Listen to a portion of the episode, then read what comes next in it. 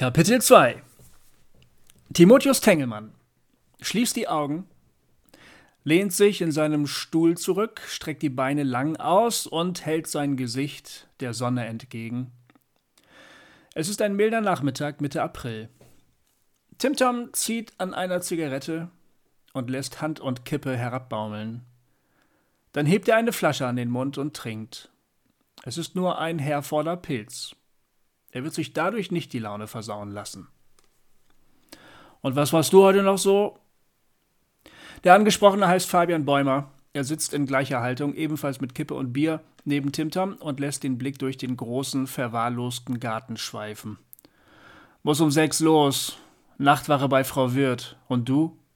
Theke. Wird nicht viel los sein heute. Du hast doch gestern erst Ausschank gemacht. Ich brauch die Kohle. Wieso lässt Mike den Laden montags nicht zu, wie alle anderen, wenn da sowieso niemand kommt? Er braucht die Kohle. Wenn keiner kommt, gibt er doch mehr aus, als er einnimmt. Sagt das Mike. Fabian, der von allen Fu genannt wird, schnaubt und trinkt. Das Grundstück, auf dem die beiden sitzen, und das ehemalige kleine Bauernhaus hinter ihnen, gehört Fu. Er hat den Kotten vor einigen Jahren von seinem verstorbenen Vater geerbt bis vor kurzem spielten sie in einer Punkband. Sie hieß Tim Tom Guerilla. Gemeinsam mit zwei weiteren Bandmitgliedern und ihrem Manager wollten sie den musikalischen Durchbruch erzwingen. Sie scheiterten kläglich. Die Band löste sich auf. Der Manager brach von einem Tag auf den anderen den Kontakt ab. Und Tim Toms musikalische Ambitionen hatten sich damit erledigt. Zumindest glaubt er nicht mehr daran, dass man mit der Musik vernünftig Geld verdienen kann. Nur hin und wieder tritt er noch mit seiner derzeitigen Bluesband in der Bar auf oder hilft aus, wenn einer, Format, wenn einer Formation ein Posaunist fehlt. Oh, das ist hier aber alles noch sehr, sehr unrund hier, merke ich gerade. Fu hat die Hoffnung noch nicht aufgegeben. Warum auch? Er ist kein schlechter Gitarrist, gerade mal 28 Jahre alt und Bands mit übergroßen Ambitionen findet man in Bielefeld, an dessen Rand sich der Kotten befindet, genug. Ohne richtige Ausbildung muss Tim Tom sehen, wie er zurechtkommt. Sein Kunststudium hat er vor Jahren für die Musik abgebrochen. Inzwischen ist er 33. Weil er sich sonst keine berufliche Laufbahn vorstellen kann, sucht er sich Gelegenheitsjobs. Er hat bei einem Event-Caterer angeheuert und arbeitet als Thekenkraft in der Extra Blues Bar. Auf diese Weise verdient er genug, um die nicht besonders hohe Miete für ein Zimmer in Fußkotten aufzubringen. Apropos Kohle, sagt Fu, ich muss die Miete erhöhen. Schon wieder? Tim Tom öffnet die Augen und sieht Fu zweifelnd an. Wieso schon wieder? Das letzte Mal war das im Januar. Ja, eben, wir haben April. Ja, gut, aber die Nebenkosten sind irgendwie höher, als ich das gedacht hatte. Außerdem muss das Dach gemacht werden. Soll das alles ich bezahlen oder was? Du hast doch schon Ende letzten Jahres gewusst, wie hoch die Nebenkosten sind, Alter. Und das Dach, ja gut, da lege ich dann halt was dazu. Mache ich halt ein paar Stunden mehr diesen Monat, aber deshalb musst du doch nicht gleich die Miete erhöhen. Doch, geht nicht anders. Fuck, Mann! Fu erwidert nichts. Die Sache ist geklärt. Timter muss los. Er schnappt sich sein Fahrrad, schiebt es am Feld vorbei ins gegenüberliegende Industriegebiet und nimmt dann die Fehmarn und Grafenweiler Straße Richtung Obersee. Die Fahrt dauert etwa 30 bis 40 Minuten. Zum Glück ist das Wetter gut. Im vergangenen Winter musste er die Strecke mit der Regional- und der Straßenbahn zurücklegen und hat dafür wesentlich länger gebraucht. Mehr als einmal ist er im Regen die Gleise entlang zum Bahnhof getrottet und hat sich gefragt, was er tun müsste, um sich endlich ein Auto leisten zu können. Aber das bleibt ein Luxus, den er sich abschminken kann. Es ist ja nicht so, dass er unzufrieden wäre. Er wohnt günstig in guter Lage und hat einen Job, der ihm halbwegs Spaß macht. Er darf halt nicht krank werden. Urlaub kann er sich auch nicht leisten. Eine Familie gründen, wenn er das jemals vorhaben sollte, geht auch nicht. Das kann er drehen und wenden, wie er will. Er gehört zu den Armen in Deutschland. Das, was er monatlich verdient, könnte er auch vom Staat kriegen. Dann hätte er weniger Stress und mehr Sicherheit. Aber das kommt nicht in Frage. Er müsste sich immer wieder melden, er müsste sich abmelden, wenn er seinen Wohnort verlässt, er müsste Fortbildungen und Trainings machen. Und sollte er zufällig aus irgendeinem verrückten Grund doch mal mehr verdienen als üblich, zum Beispiel weil es mit der Musik ausnahmsweise hinhaut oder weil er wieder mit dem Malen anfängt und ein Bild verkauft, müsste er es angeben und sie würden es von seinen Bezügen streichen. Sie hätten ihn an den Eiern. Und sie würden zudrücken, wann immer es ihnen passt. Auf gar keinen Fall lässt er sich auf sowas ein. Vor ihm liegt jetzt der See. Jedes Mal, wenn er ihn sieht, muss er an den letzten Sommer denken, als er hier verbotenerweise mit Sonja badete. Das war, nachdem sie mit der Band aus dem Studio in Delmhorst zurückgekehrt waren. Er fährt direkt an der Parkbank vorbei, auf der sie Sex hatten. Worüber er auch gerade nachdenkt? So wie er die Bank sieht, steht ihm alles wieder vor Augen. Und jedes Mal verdrängt er die Erinnerung. Das ist vorbei, das Leben ist weitergegangen. Er hat ganz andere Sorgen. Auch darüber will er eigentlich nicht nachdenken, aber sie lassen sich nicht so einfach verdrängen. Sie kommen beim Fahrradfahren, beim auf die Straßenbahn warten oder beim Einkaufen. Dass sie schwanger ist, dass er ein Kind gemacht hat. Dieser Gedanke verfolgt ihn, seit er ihre SMS bekommen hat. Das war in Bremen. Gerade hatte er seinen leiblichen Vater getroffen, zum ersten Mal seit seiner frühen Kindheit. Dass der ihn erkannte, glaubt er nicht. Er gab sich jedenfalls nicht zu erkennen und sein Vater Hans hat sich auch nichts anmerken lassen. Er ist Musiker, genau wie Tim Tom. Sie spielen beide Posaune. Nach einem Konzert von Hans Band waren sie darüber ins Gespräch gekommen und hatten anschließend gemeinsam was gegessen. Das Konzert seines Vaters zu besuchen war ein spontaner Entschluss gewesen. Er wollte mit dem Frust und der Wut darüber abschließen, dass sein Vater sich nie für ihn interessiert hat. Er verabschiedete, verabschiedete sich nach dem Essen mit dem Gefühl, genau das erreicht zu haben. Sehr zufrieden, wie er sich erinnert. Und dann kam Susannas SMS. Wenn sie ihm nicht geschrieben hätte, hätte er ihren Namen schon wieder vergessen, aber jetzt hat er sich ihm eingeprägt. Susanna. Er weiß noch, wie sie aussieht. Hübsch. Ein bisschen dünn vielleicht. Sehr schlankes Gesicht. Schmale, leicht schräge Augen. Blass, dunkle, glatte Haare. Ein schönes Lächeln. Er hat sich nicht viel dabei gedacht, als er mit ihr schlief. Er hatte einfach Lust. Und sie offensichtlich auch. Unter irgendeinem Vorwand hat er sie ins Zimmer gelockt und dann ging es zur Sache. War schön. Er hat sich Mühe gegeben. Es stellte sich heraus, dass sie noch Jungfrau war. Das war ihm ein bisschen unangenehm. Aber irgendwann muss es ja mal so weit sein. Und der Sex schien ihr zu gefallen, von daher war das für ihn kein Problem. Dass sie jetzt schwanger ist dagegen, das könnte eins sein. Wenn sie es nicht wegmachen sollte, aber warum sollte sie das nicht tun? Sie ist doch viel zu jung. Das wäre ja Wahnsinn. Also doch kein Problem. Er hat damit ja eigentlich auch nichts zu tun, das ist ihre Sache. Sie wollte mit ihm ins Bett und jetzt muss sie natürlich irgendwie mit den Folgen klarkommen. Ist halt so, so ist die Natur. Hat er sich nicht ausgedacht. Trotzdem. Ihn beunruhigt das, dass er ein Kind gemacht hat.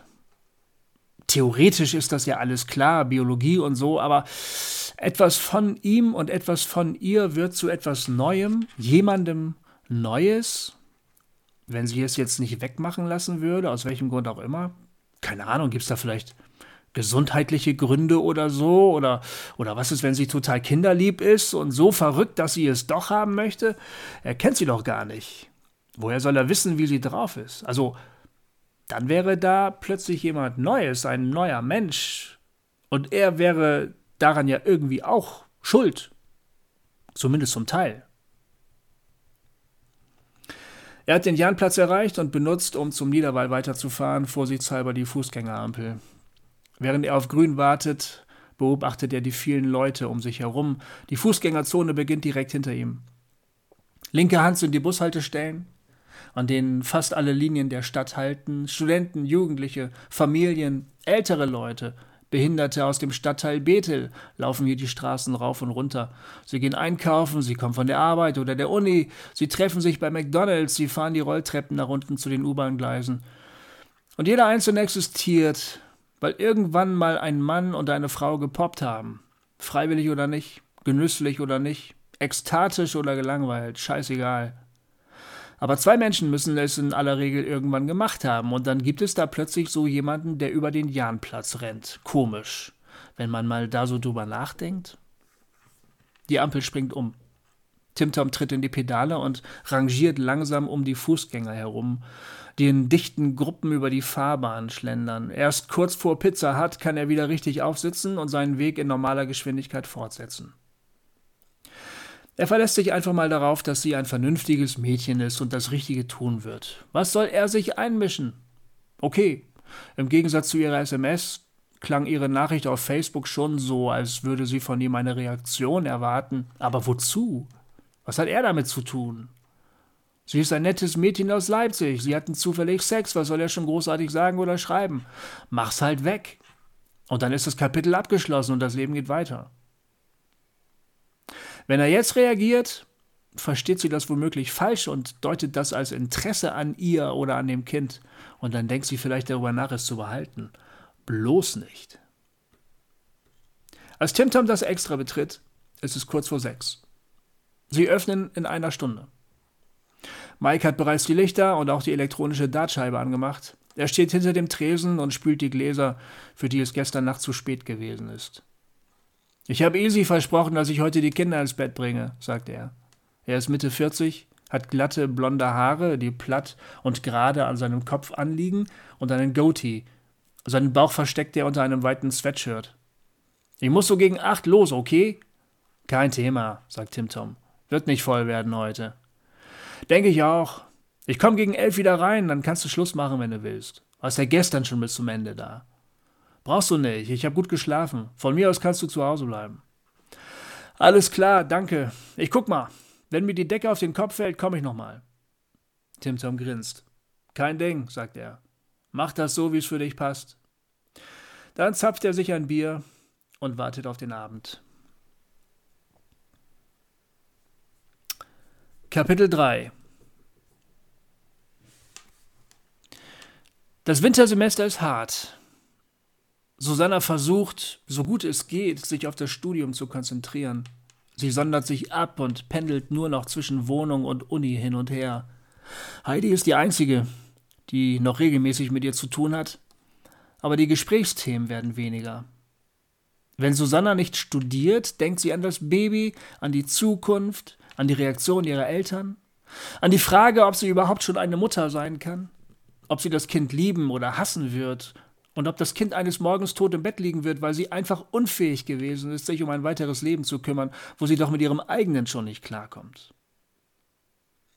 Wenn sie an das Wesen in sich denkt, spürt sie eigentlich nur Angst. Sie ist, weil Heidi sie ermahnt. Die Freundin ist es auch, die beim Einkaufen der Lebensmittel besonders an die Schwangerschaft denkt. Sie findet, dass Susanna, wenn sie sich schon gegen die Abtreibung entscheidet, sich jetzt bewusst für das Kind entscheiden und alles dafür tun muss, dass es gesund zur Welt kommt. Sie beginnt, sich etwas anders zu fühlen, als sie die ersten Regungen des Kindes spürt. Zunächst ist es nur ein Kitzeln oder Kribbeln. Es fühlt sich an, als hätte sie Blähung. Aber ein, zwei Wochen später erkennt sie, dass das der andere Mensch sein muss. Dieser Moment verändert sie. Die Angst vor der Zukunft ist immer noch da, aber mit dem Kind wächst jetzt noch etwas anderes in ihr. Neugierde. Wer ist das, der oder die da in ihr entsteht? Wie wird es sein? Wird es so werden wie sie? Oder doch wie er?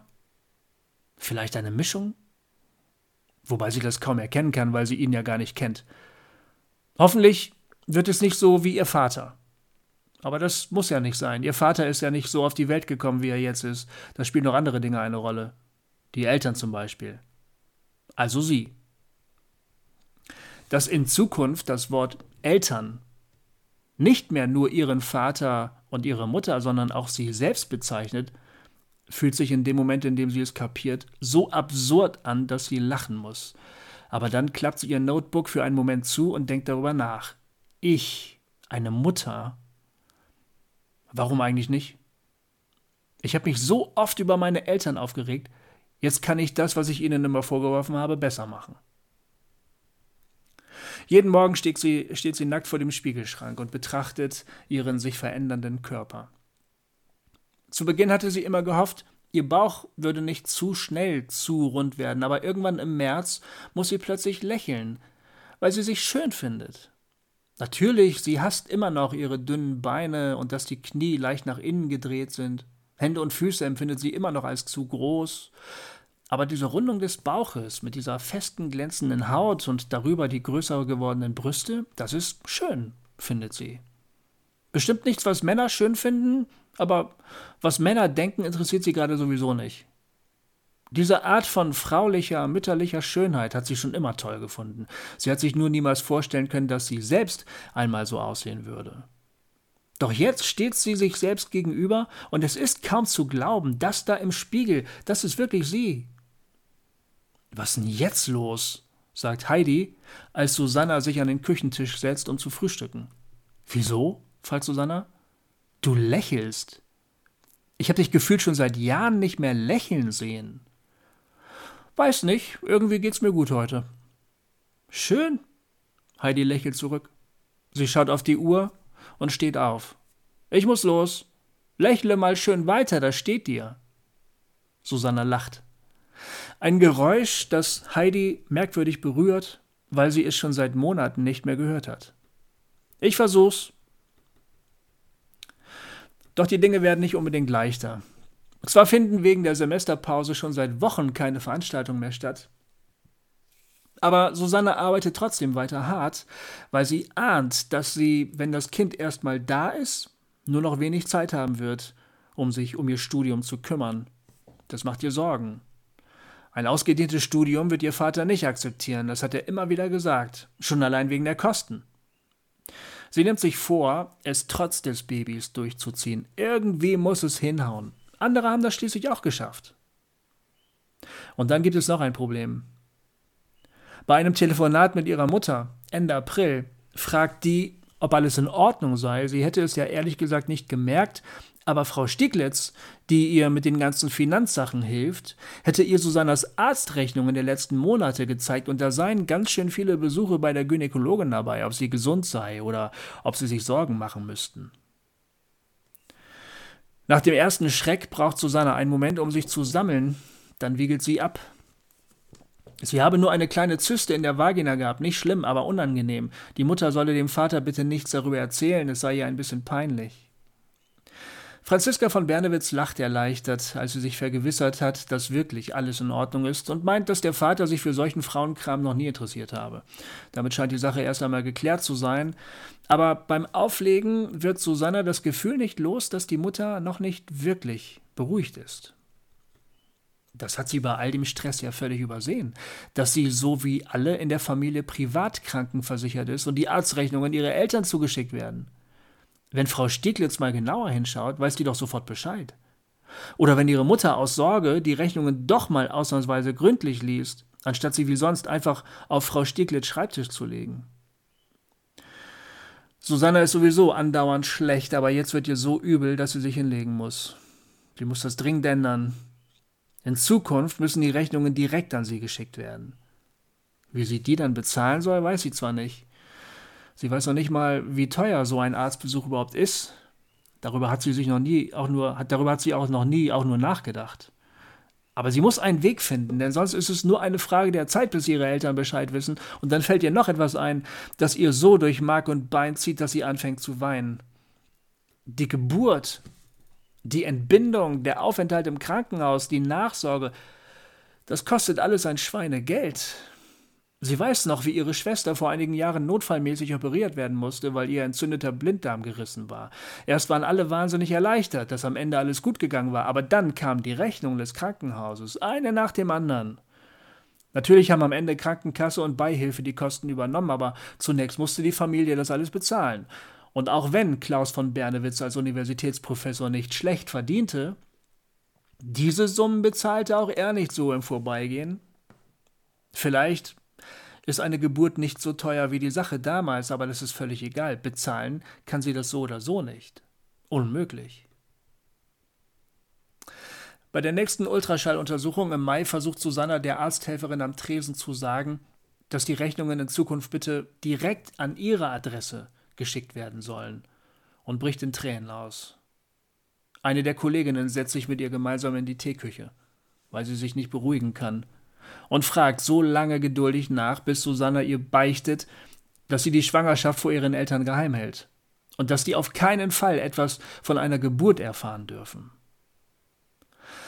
Anfangs versucht die freundliche junge Frau sie davon zu überzeugen, dass das keine gute Idee ist, aber Susannas Entschlossenheit und ihre offensichtliche Panik, dass ihre Familie von dem Kind erfahren könnte, bringen sie schließlich dazu, Susanna zu erklären, dass es tatsächlich geht, eine Geburt geheim zu halten.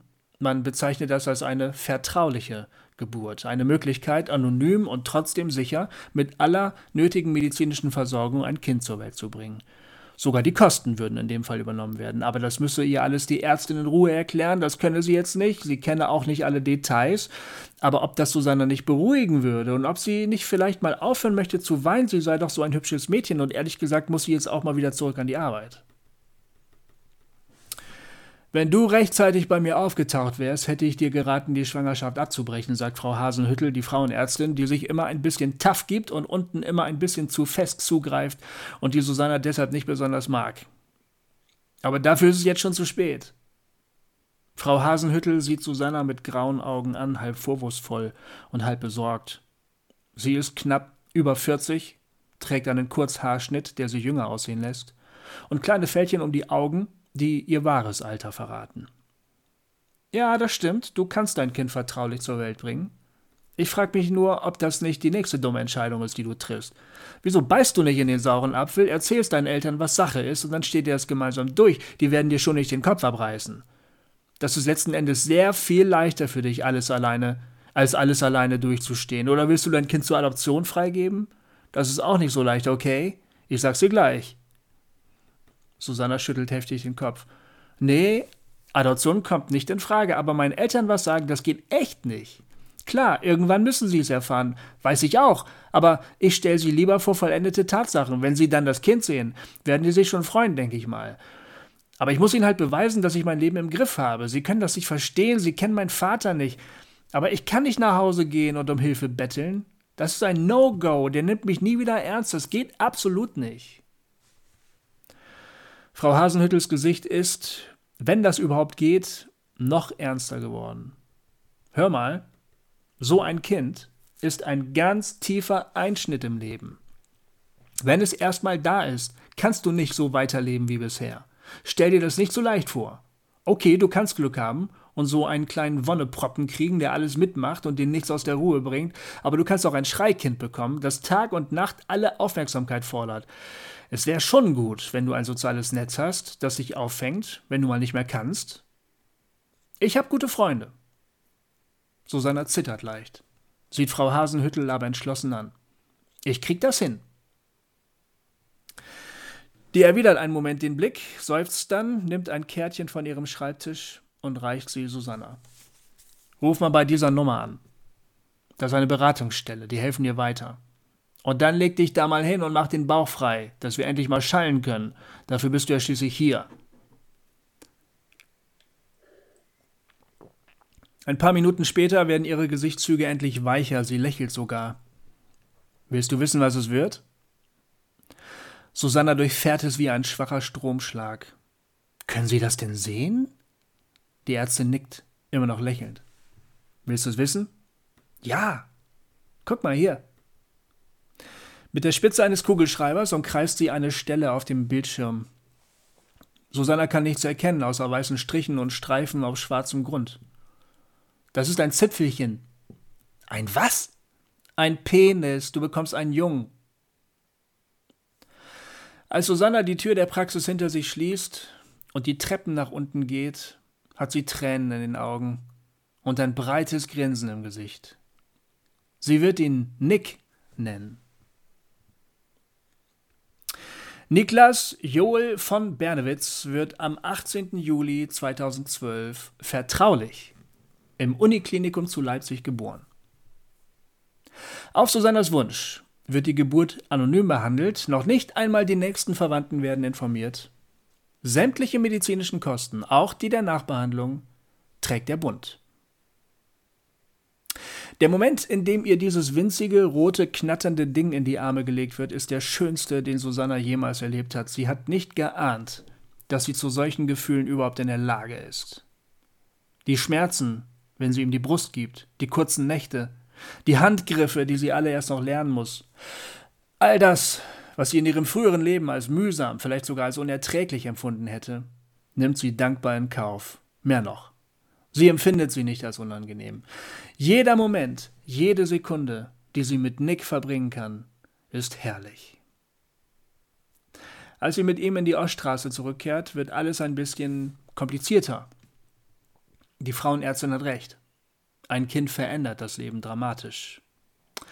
Auch wenn Susanna versucht, in den Lebensrhythmus einer studentischen WG zurückzufinden, gelingt es ihr nicht. Heidi versucht zu helfen, so gut es geht, aber ihre Tagesabläufe sind jetzt vollkommen unterschiedlich. Wenn Susanna sich erschöpft schlafen legt, darauf hoffend, dass der nervöse Nick wenigstens für ein paar Stunden Ruhe gibt, geht Heidis Abend erst los.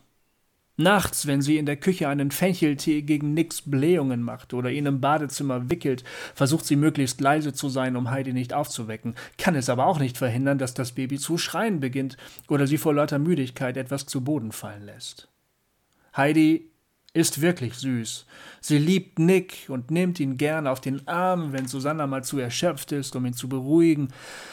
Aber die Nächte, in denen sie bei ihrem Freund Mark schläft, werden mehr und es kommt vor, dass sie sich morgens unausgeschlafen und verkatert über all die Babyutensilien in der Küche ärgert. Wegen des mörderisch stinkenden Windeleimers im Bad gibt es regelmäßig Wortwechsel, die an Schärfe zunehmen.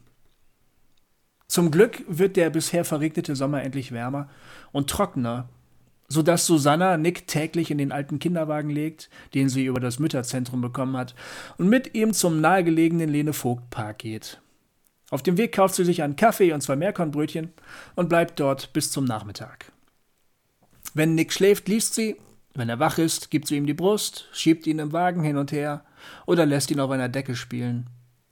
Bei trüberem Wetter spannt sie einen Regenschutz, der schon bessere Tage gesehen hat, über den Wagen und durchzieht Leipzigs Straßen.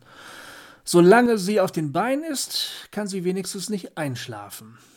Und alles ist besser, als alleine zu Hause zu sitzen und die Wände anzustarren.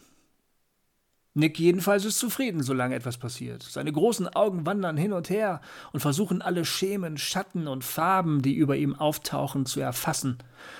Er ist ein unglaublich neugieriges, angespanntes Kerlchen, dem schnell langweilig wird. Er trinkt hastig, hat deshalb ständig Blähungen, bewegt sich viel und schläft schlecht. Schlimm ist die Hitzewelle Ende August. Susanna traut sich nicht, mit Nick nach draußen zu gehen, weil sie nicht weiß, ob er es verträgt. Doch auch in der Wohnung ist es schrecklich heiß. Nick schreit viel und will ständig getragen werden. Wenn sie zusätzlich zur Hitze auch noch diese kleine lebende Wärmflasche am Körper trägt, spürt sie, wie der Schweiß zwischen ihren beiden Körpern herabrinnt. In einer Pause, in der Nick endlich eingeschlafen ist, schaut sie nach längerer Zeit mal wieder in den Spiegel und erkennt sich kaum wieder. Ihr Gesicht ist blass, als hätte sie tagelang nicht geschlafen. Unter den Augen sind dunkle Ringe. Die Haare hängen strähnig herab, insgesamt macht sie einen erschöpften und vernachlässigten Eindruck. Heidi ist hin und her gerissen. Sie hält große Stücke auf ihre Unabhängigkeit, darauf, dass sie ein selbstbestimmtes Leben führt und sich von niemandem reinreden lässt. Und doch entdeckt sie einen Anteil ihrer Persönlichkeit, den sie bisher noch gar nicht gekannt hat und der Susanna um ihr Baby beneidet. Bisher hat sie immer einen großen Bogen um Kinder gemacht. Sie hat etwas vor mit ihrem Leben. Außerdem feiert sie gerne und wird unruhig, wenn sie nicht wenigstens einmal in der Woche mit Mark oder irgendjemandem anderes geschlafen hat. Und doch, und doch, wenn sie Nick auf dem Arm hält, seinen Babygeruch wahrnimmt, diese Mischung aus säuerlicher Milch und Veilchen, wenn sie die kleinen schmatzenden Laute dicht an ihrem Ohr hört oder das leise Seufzen, wenn er in die Windel macht, dann muss sie sich sehr zusammenreißen, um sich nicht selbst ein Baby zu wünschen. Diese Momente gehen allerdings schnell vorbei. Und sie sind weit entfernt, wenn Nicks Geplär sie nachts aus dem Schlaf reißt oder wenn Mark sie nicht so hart ficken will, wie sie es gerne hat, weil er nicht will, dass sie das Baby weckt. Oder wenn sie Susanne in der Küche begegnet, wie sie zusammengesunken am Tisch sitzt, aschfahl im Gesicht mit Milchflecken auf der Brust. In diesen Momenten möchte Heidi ihre Sachen packen und abhauen. Stattdessen versucht sie zu helfen geht mit Nick spazieren, begleitet die beiden in den Park, übernimmt die Einkäufe, kennt sich gegen ihren Willen mit Babygläschen, Windelsorten, Feuchttüchern und Babypuder aus, ermutigt, tröstet oder massiert auch mal Susannas Schultern, bis es ihr Anfang Oktober reicht. Ganz ehrlich, Sue, aber das kann jetzt auch irgendwie nicht sein, dass dein Stecher sich bei allem fein raushält, während wir uns hier tot machen, oder? Heidi stellt zwei schwere Einkaufstaschen im Flur ab, nachdem ihr Susanna den brüllenden Nick auf dem Arm die Tür geöffnet hat. Ihre Laune ist auf dem Rückweg vom Rewe nach Hause immer schlechter geworden, weil ihr eingefallen ist, wie viel sie heute noch für die Veranstaltung morgen machen muss. Wirklich energisch vorangetrieben hat sie ihr Studium noch nie. Sie hat sich immer gesagt, dass man nur einmal lebt und für die Pflicht noch genügend Zeit bleibt, aber allmählich wird der Druck größer. Es wird Zeit, dass sie ihre Scheine macht. Ewig in Leipzig bleiben wollte sie nun auch wieder nicht und das und was macht sie stattdessen? Ihrer Freundin dabei helfen, ein Kind großzuziehen, als hätte sie nichts Besseres zu tun. Sie schleudert ihre Jacke mehr an den Haken, als dass sie sie hängt, rafft mit einer heftigen Bewegung die Henkel der Taschen zusammen und schleppt sie mit übertriebenem Gestöhn in die Küche.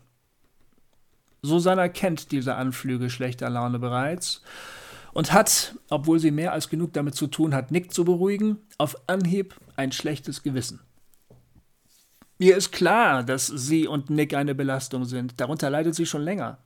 Heidi hat das nie so offen ausgesprochen, aber als sie einmal die Wohnungstür zu heftig hinter sich zuschlug und die Treppen zur Haustür ungewöhnlich laut hinunterpolterte, hat Susanna es kapiert. Lass mich das mal machen, sagt sie, als sie ihr in die Küche folgt, wo Heidi bereits begonnen hat, die Einkäufe aus den Taschen zu holen und in den Regalen und Schränken zu verstauen. Nee, ich mach das kein Problem. Es tut Heidi schon wieder leid, dass sie sich aufgeregt hat. Kümmer du dich mal um den Kleen, der ist ja schon ganz rot. Susanna lehnt sich dankbar mit dem Rücken an das Fensterbrett und versucht Nick zu beruhigen, indem sie wippende Bewegungen macht, sanft auf seinen Rücken klopft und ihm ins Ohr flüstert. Was hat er denn? fragt Heidi.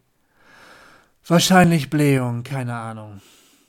Susannas Gesicht ist fahl und ihre sonst auffällig blauen Augen wirken grau.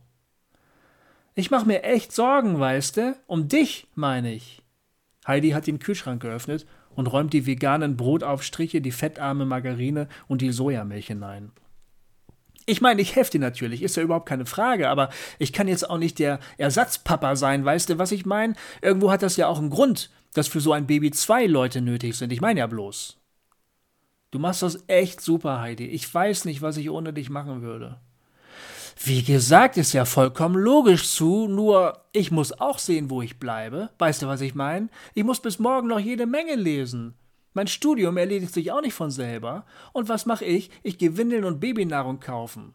Ist ja alles kein Thema. Mache ich ja gern. Ich verstehe nur nicht, warum du ihn dabei so außen vor lässt. Das ist sein Sohn, verdammt nochmal. Sie hat den Kühlschrank inzwischen wieder geschlossen, sich breitbeinig davor aufgebaut und weist mit der flachen, ausgestreckten Hand auf Nick, der sich endlich wieder beruhigt hat. Was soll ich ihm denn sagen? Der wohnt in Bielefeld. Soll er etwa nach Leipzig ziehen? Wieso denn nicht? Wenn er hier ein Kind machen kann, dann kann er hier auch leben. Susanna weiß, dass Heidi irgendwie recht hat, zumindest mit ihrer Empörung. Andererseits ist es doch klar, wie unsinnig das ist, was Heidi sagt. Welchen Grund sollte Tim Tom haben, sich auf ein Leben mit ihnen einzulassen oder sogar nach Leipzig zu ziehen? Sie ist zu erschöpft, um Heidi das Offensichtliche zu erklären, zumal die so ohnehin weiß. Stattdessen fängt sie an zu weinen. Ihre Tränen stacheln Heidis Zorn nur weiter auf. Ne, ruft sie. Ne, jetzt reicht's. Wo ist dein Telefon? Ich ruf den jetzt an. Dieses Arschloch. Sie entdeckt Susannas Handy auf dem Küchentisch und öffnet die Kontakte. Dann tippt sie auf den Eintrag Timtom und lauscht mit zusammengebissenen Zähnen dem Rufzeichen. Ja, es ist ein Jahr her, dass sie diese Stimme das letzte Mal gehört hat. Das ist auf der Party gewesen, als die Musiker sie nach dem Konzert in die WG begleitet haben und sie darauf stolz wie sonst was gewesen sind. Damals hat sie diesen Timtom wahnsinnig sympathisch gefunden und sich für Susanna gefreut, als die beiden in ihrem Zimmer verschwunden sind. Und heute, ein Jahr später, sind sie hier. Durch das Smartphone hört sie im Hintergrund etwas, das wie das Rasseln von Einkaufswagen klingt. Ja, hier ist die Frau, die deinen Job macht, sagt Heidi. Was? Ich hab dich nicht richtig verstanden. Wer ist da? Heidi, die Mitbewohnerin von Susanna. Schweigen am anderen Ende. Kennst du noch, oder? Susanna? Das Mädchen, das du geschwängert hast? Ja, ich wollte nur mal sagen, herzlichen Glückwunsch, Herr Tim Tom. Sie haben einen Sohn. Was?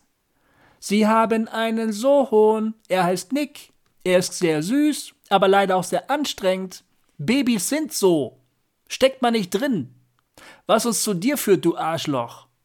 Du solltest nämlich hier sein und ein bisschen helfen oder wenigstens ein klitzekleines bisschen Interesse zeigen. Tust du aber nicht. Deshalb mach ich hier so lange deinen Job, bis du Wurst vielleicht noch mal irgendwann das Licht siehst. Sag mal, hast du noch alle Latten am Zaun?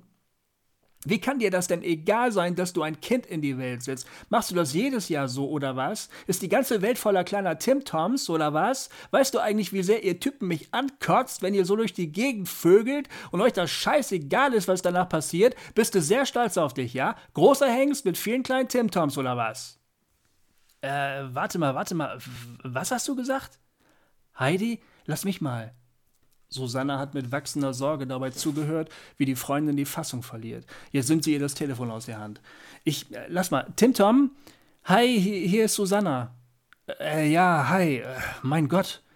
Ja, Entschuldigung für den Überfall, aber irgendwie haben wir gedacht, du müsstest mal Bescheid wissen. Ja, okay, klar, aber so? Ich meine, du hast einen Sohn? Das ist ja. Ich dachte, du hättest. Wir haben einen Sohn. Du hast einen Sohn. Schweigen. Dann, Gott, aber wieso hast du denn nicht? Willst du ihn mal hören? Hier, das ist Nick. Susanne hält das Smartphone direkt vor den Mund des Babys. Nick beäugt das leuchtende Ding neugierig, streckt sein fettes Händchen danach aus und knottert Babylaute. Susanne hält sich das Phone wieder ans Ohr. Ihre Augen füllen sich erneut mit Tränen. Ja, also, das ist er. Tim Tom sagt nichts. Sie kann seinen Atem hören. Er geht ziemlich schnell. Willst du ihn sehen? Warte mal, ich schick dir ein Bild. Nein!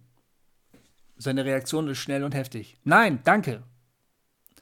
Er atmet tief ein und aus. Ich kapiere einfach nicht, warum du das gemacht hast, sagt er dann. Wie kannst du so blöd sein? Willst du mich erpressen oder was?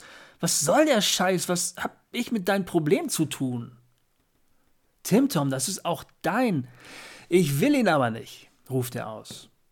Wieso hast du nicht einfach mal gefragt, was ich will, hä? Ich kann kein Vater sein, ich habe keine Ahnung, wie das geht. In mein Leben passt kein Kind. Das kannst du vergessen, das ist absolut dein Problem. Wenn du ihn unbedingt haben willst, dann komm halt damit klar, aber versuch nicht mir das anzuhängen. Susanna weint jetzt offen. Tim Tom, ich hab dir Bescheid gesagt. Du wusstest genau, was los ist.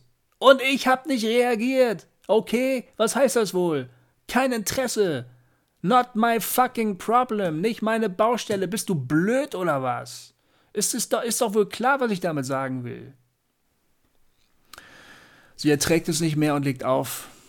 Dann weint sie laut, während Nick sich für eine ihrer Haarsträhnen interessiert und Heidi betreten und schweigend daneben steht. Das Studium ist ihr inzwischen egal. Susanne hat aufgegeben, weil sie einfach nicht mehr kann. Heidi hilft noch immer, aber sie investiert mehr in ihre Ausbildung als sonst, weil sie begriffen hat, dass die Zeit knapp wird.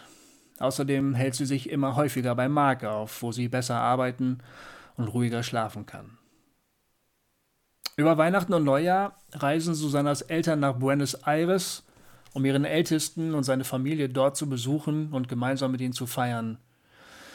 Es ist verabredet, dass Susanna das Fest bei ihrer großen Schwester verbringt, doch sie meldet sich ab und behauptet, krank zu sein. Die Schwester glaubt es nur zu gerne. So erlebt sie den heiligen Abend, alleine mit Nick in der Wohnung in der Oststraße. Weil Heidi bei ihren Eltern in Erfurt ist, kocht sie ihr Lieblingsessen und sagt sich, dass Nick das schönste Weihnachtsgeschenk ihres Lebens ist. Das glaubt sie wirklich, von ganzem Herzen. Als er endlich schläft, legt sie sich neben ihn und weint, bis auch sie einschläft.